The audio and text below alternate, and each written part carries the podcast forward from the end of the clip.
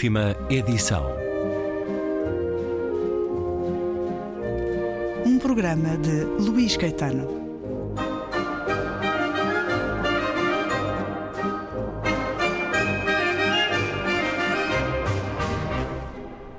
Talvez não sejamos, no Brasil de agora, necessariamente cativos, ainda que neste país ainda haja escravidão de modo literal.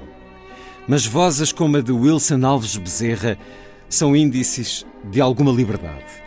Não porque ela, a liberdade, nos seja dada a nós, gente que escreve e pensa, mas porque nos recusamos a abandoná-la.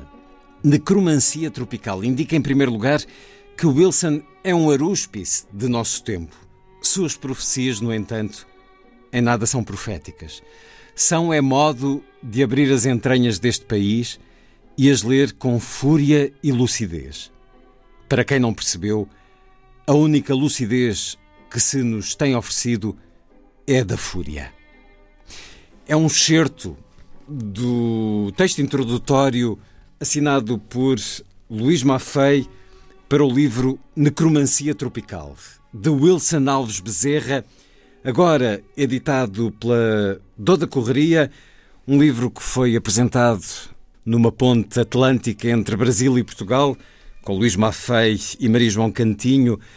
Wilson Alves Bezerra nasceu em São Paulo em 1977, é poeta, professor, tradutor, crítico, professor do Departamento de Letras da Universidade Federal de São Carlos, no Brasil, a 250 quilómetros de São Paulo, onde está neste momento a conversa com a rádio num regresso à Antena 2, um regresso depois da entrevista que aconteceu já há dois anos, mas a, a, poesia do Wilson Alves Bezerra tem sido escutada ao longo do tempo no programa A Vida Breve. Alguns poemas também já deste Necromancia Tropical, agora editado pela Doda Correria. Wilson Alves Bezerra, bem-vindo uma vez mais à Antena 2. Olá, Luiz. Olá a todos os ouvintes. É um prazer, é um prazer voltar a conversar contigo, Luiz. Infelizmente, é, como falávamos antes da entrevista, não, não estamos aqui para falar de uma arte é, solar, mas estamos aqui para falar de uma arte obscura, disso que se tornou o Brasil, né? Um, um, um ambiente terrivelmente obscuro. Porque a poesia nem sempre é luz, é muitas vezes também sombra, e a arte é também arma. Felizmente, porque é eficaz, é uma das eh, mais antigas formas de afrontar os poderes eh, corruptos e a opressão. É curioso que no final da apresentação do seu livro se ouviu uma sirene. Eu julgo que era no Brasil, porque o, estilo de sirene não era portuguesa.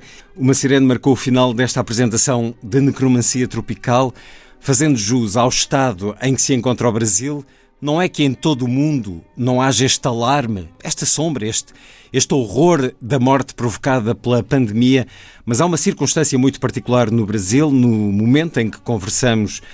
O seu país, o nosso país, porque uh, o Brasil é amado por muitos, apesar de, na apresentação ter sido dito que é difícil amar este Brasil, mas no dia em que falamos, o Brasil atingiu os 355 mil mortos. É a pior média semanal, uma média de 3.125 mortos. Estes números já chegaram àquele patamar em que se tornam frios, gélidos. Como é conhecida a expressão, um morto é uma tragédia, um milhão de mortos é uma estatística, e a verdade é que chega-nos a Portugal diariamente os relatos, as notícias, as imagens, uma imagem persistente que desgasta e que por causa disso se banaliza a das covas feitas eh, de forma geométrica eh, muito tosca nos eh, cemitérios. É preciso encontrar covas para enterrar estes mortos, que há bem poucos dias ultrapassaram os 4 mil por dia, e sem a ação dos governadores. A tragédia poderia estar em números ainda superiores, assim disse um juiz federal, Flávio Dino, que li há, há poucas horas poderiam o Brasil, sem a ação desses governadores que contrariam as políticas do presidente Jair Bolsonaro, poderia estar talvez já num milhão de mortos. É neste caldo de horror um, que estamos a conversar. Uh, há, um, há quase dois anos, quando falámos, havia muito de indignação com o caminho a que o Brasil estava a levar com a eleição de Jair Bolsonaro e as políticas que o acompanhavam, mas neste momento as coisas atingiram patamares de um profundo horror. E este seu livro traduz isso. Na Cromacia Tropical, a impressão com que eu fiquei após o ler é quase que a imagem com que fiquei a olhar o quadro, o tríptico uh, do juízo final de Hieronymus Bosch, esta imagem do inferno, um inferno que é também uh, perverso de muitas maneiras, porque, como disse Luís Maffei, o Brasil é um país miliciano, branco e macho. Já não sei se foi o Luís Maffei, se foi o Wilson Alves Bezerra, onde o erotismo é aprisionado pela perversão. É um país obsceno. É um país que neste momento é inamável. Não se pode amar toda essa obra ela começou a ser construída na tentativa de dar conta do horror que o Brasil tem vivido nos últimos anos, mesmo antes da pandemia. O Jair Bolsonaro é uma figura que chegou ao poder no Brasil fazendo apologia da morte, da violência, do estupro, das armas.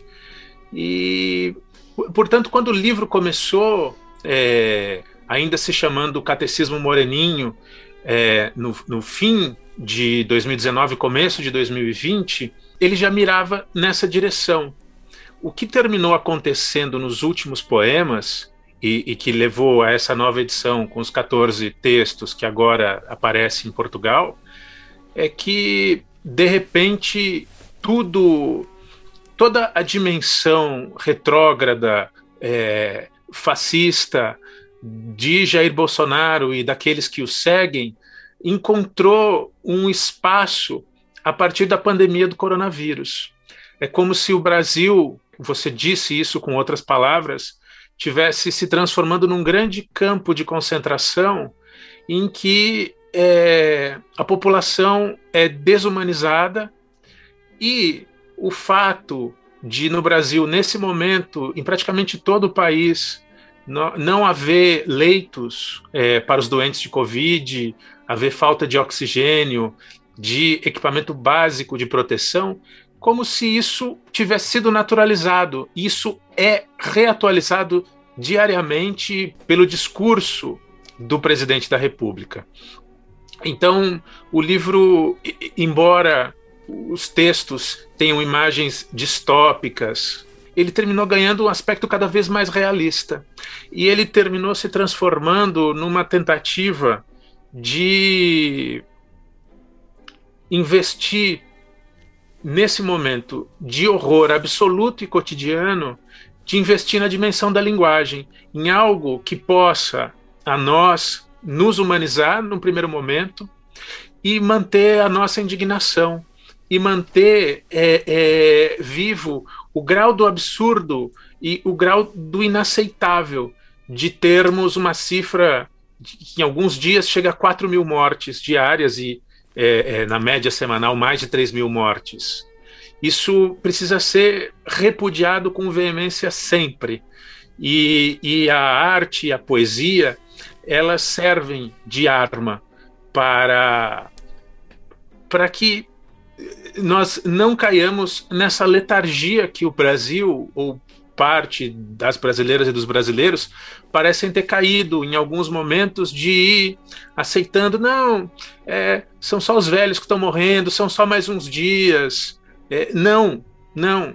Tem jovens morrendo, tem crianças morrendo, tem muitas pessoas. Essa cifra obscena de 350 mil mortos no meu país, ela, ela é obscena porque muitas dessas pessoas não precisariam ter morrido se houvesse uma política federal de cuidado, se houvessem políticas efetivas de distanciamento social e se o próprio presidente da República não não se colocasse como um opositor da vacina, do distanciamento social, das medidas que são preconizadas pela Organização Mundial de Saúde. Há um país maioritariamente calado e adormecido, já o havia quando a eleição de Bolsonaro, indiferente às afirmações revoltantes que ele fazia do estupro, do racismo, mas agora como é que acontece este silêncio, nomeadamente daqueles que têm voz como uh, artistas, escritores, jornalistas? Como é que é possível ainda este adormecimento e esta indiferença hoje, Wilson Alves Bezerra? O que é que explica? Eu eu vejo há muitos, nos últimos anos no Brasil, é, uma espécie de desmobilização, como se nada nunca no, nos dissesse respeito, como se as decisões da política não, não atingissem o cotidiano, como se. E nesse momento, uma, um processo de denegação, que o Freud chamaria de denegação. Não, isso não está acontecendo. É, existem pessoas lustras, existem artistas, existem políticos e é, é, fazendo frente a isso, mas é como se o nosso discurso não ecoasse como deveria, como se é, é como se fosse uma medida de proteção das pessoas para não encararem a realidade na qual nós estamos imersos nesse momento. Eu, eu, eu vou te contar uma coisa, Luiz. Quando eu era adolescente, estava na escola e, e aprendia sobre o nazismo, a gente sempre se perguntava, mas como era possível? Como era possível que tivesse uma matança é, é, generalizada de milhões de pessoas e isso fosse tomado cotidianamente como algo normal? É exatamente isso que a gente vive no Brasil hoje.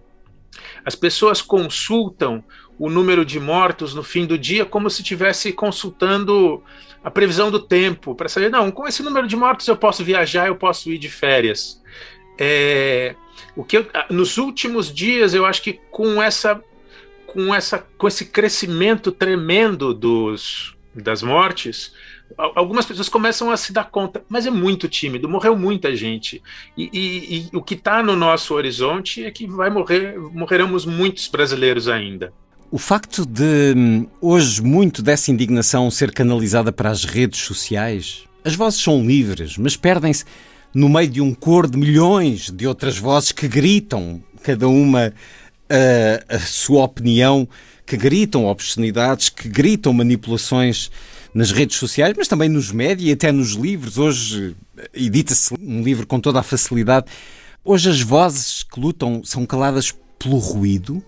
Luiz, a gente padece. Eu acho que isso é uma é uma moléstia global, mas eu noto no cotidiano. Nós padecemos no Brasil da falta de escuta.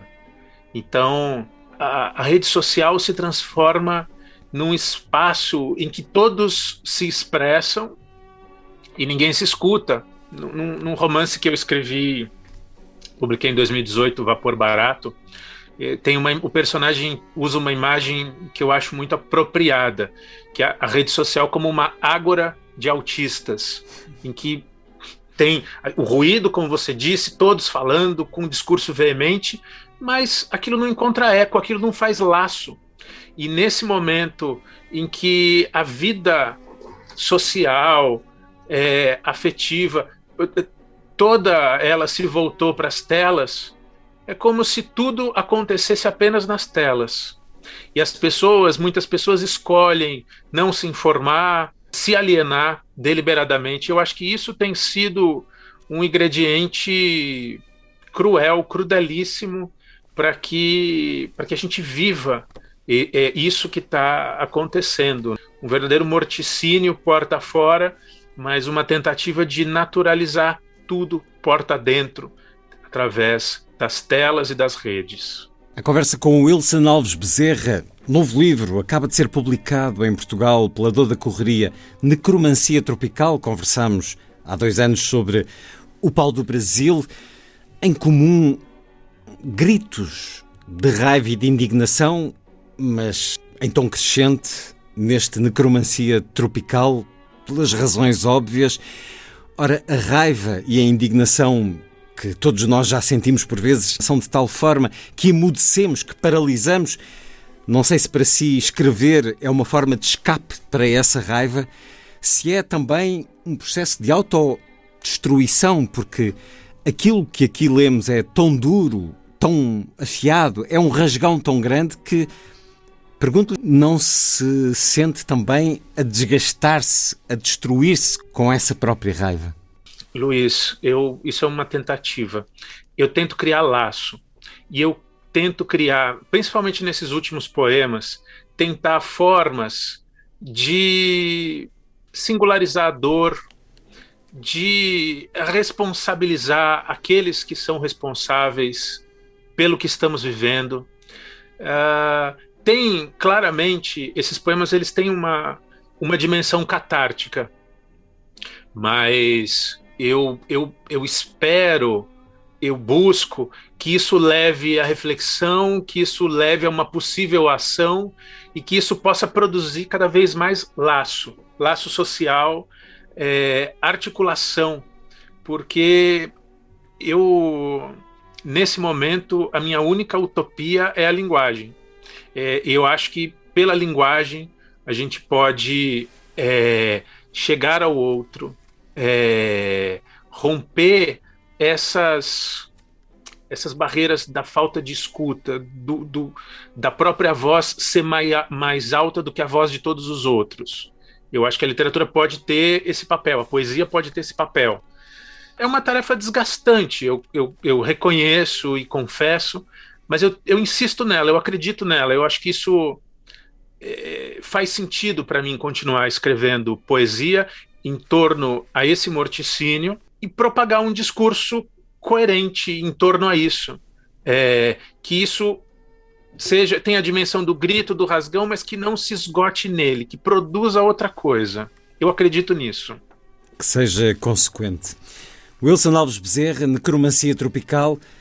Pedia-lhe agora, Wilson, que nos lesse o poema Esse Ar, da segunda parte do livro, o sétimo selo, Segundo sei, chegou também a ponderar uh, este título para o livro, um livro com esta dicotomia entre Catecismo Moreninho e o Sétimo Selo, 14 poemas agora editados pela Doda Correria. Por favor, dê-nos esse ar. Esse ar arriscado, denso, com a sua voz, esse ouvido meu que se queima ao contato do seu bafo, foi virando pesadelo contínuo a cada manhã seu olhar sobre nós rouba o oxigênio e você diz: o trabalho liberta, a cloroquina há de curar. A sua oferta de morte, de sorriso aberto, ilumina nossa manhã. Que o sol não deu conta de brilhar. Você e seu fascínio pelos corpos se ocuparam de ocultá-lo. Ele sabe que não sabe nada. Ele sabe que nos mata a cada dia. Ele sabe que só governa sobre o caos. Não são perguntas. Ele não se importa. Improviso um coro trágico nos fundos do cemitério. Improviso algum ritual, mas tudo se esfarela ao passar o rabecão. Há uma fila de caixões do outro lado da rua, encerados, vazios. O de cedro é para o Vladimir, o editor. O de marfim é para a Ivana, a editora. O de Mogno é para o Diógenes, o cínico. O de motivos aquáticos é o da Olga, a poeta. O espelhado é para o Platão. O de Carnaúba, eu acho que é para mim. Ou para você. O chão da cova é para quando acabar o estoque, se a economia não resistir, se os desnecessários não cessarem de morrer. Há uma fila de pessoas desse lado da rua enceradas, vazias, esperando, sem saber que esperam a hora e a vez da arritmia, do sufocamento e de cravar as unhas roxas no colchão. A influencer faz uma selfie enquanto a luz é boa e pede likes. O empresário checa o valor das commodities. Vamos parar o país por alguns milhares de mortes? O comentarista ruge que não pode haver hipocrisia para analisar os dados. Cada morte tem seu valor, mas não o mesmo. Não vai ter ar para todo mundo, diz o mandatário. O oxigênio não é assim para qualquer um. A gente sabe que respirar é importante, mas economia também é vida. A gente vai ter que discutir lá na frente. Sinto muito pelo trabalhador informal, pela pessoa carente. Governar é fazer escolhas. E talvez a gente vá fazer um rodízio com as narinas, porque senão a falta de ar vai cair no meu colo. Se eu mato, eu não tenho dolo. É questão de prioridades, como diz o nosso ministro. Ele diz. O homem no poder não quer ter a morte em suas costas. A morte é pesada. Por isso ele ri com um riso de anistia e foge. O perverso sabe que hão de se voltar os mortos sobre si. Os sacos de farinha são pesados. A miséria é tão pesada. A fome também pesa e dói. Mas a culpa é para quem tem. Que sabe ele das mortes que carrega em suas costas? Quem há de carregar? Aquele general que ocupou o lugar do ministro publicou um papel que ninguém assinou, em que dizia que a nova política é tomar veneno, porque já dizia Hipócrates: o veneno pode ser bom. Eu queria escrever-lhe um poema, mas o ar é escasso, sujo, denso, raro. E o presidente disse: respirar ar demais não fica bem. Engraçado, antes havia tanto ar. Esse ar faz parte do livro Necromancia Tropical, agora editado em Portugal, de Wilson Alves Bezerra, a chancela Doda Correria, um livro duplice. A primeira parte pode ser escutada porque há esta componente da força também da oralidade, da linguagem. A poesia de Wilson Alves Bezerra num livro rasgão, retrato do Brasil apocalíptico, deste tempo de sombras Wilson Alves Bezerra, uma vez mais à conversa na Antena 2. Muito obrigado. Grande abraço, Luiz. É, obrigado pela oportunidade. Com a esperança viva de que a gente possa conversar brevemente sobre outra poesia, que outra poesia seja possível no Brasil em breve.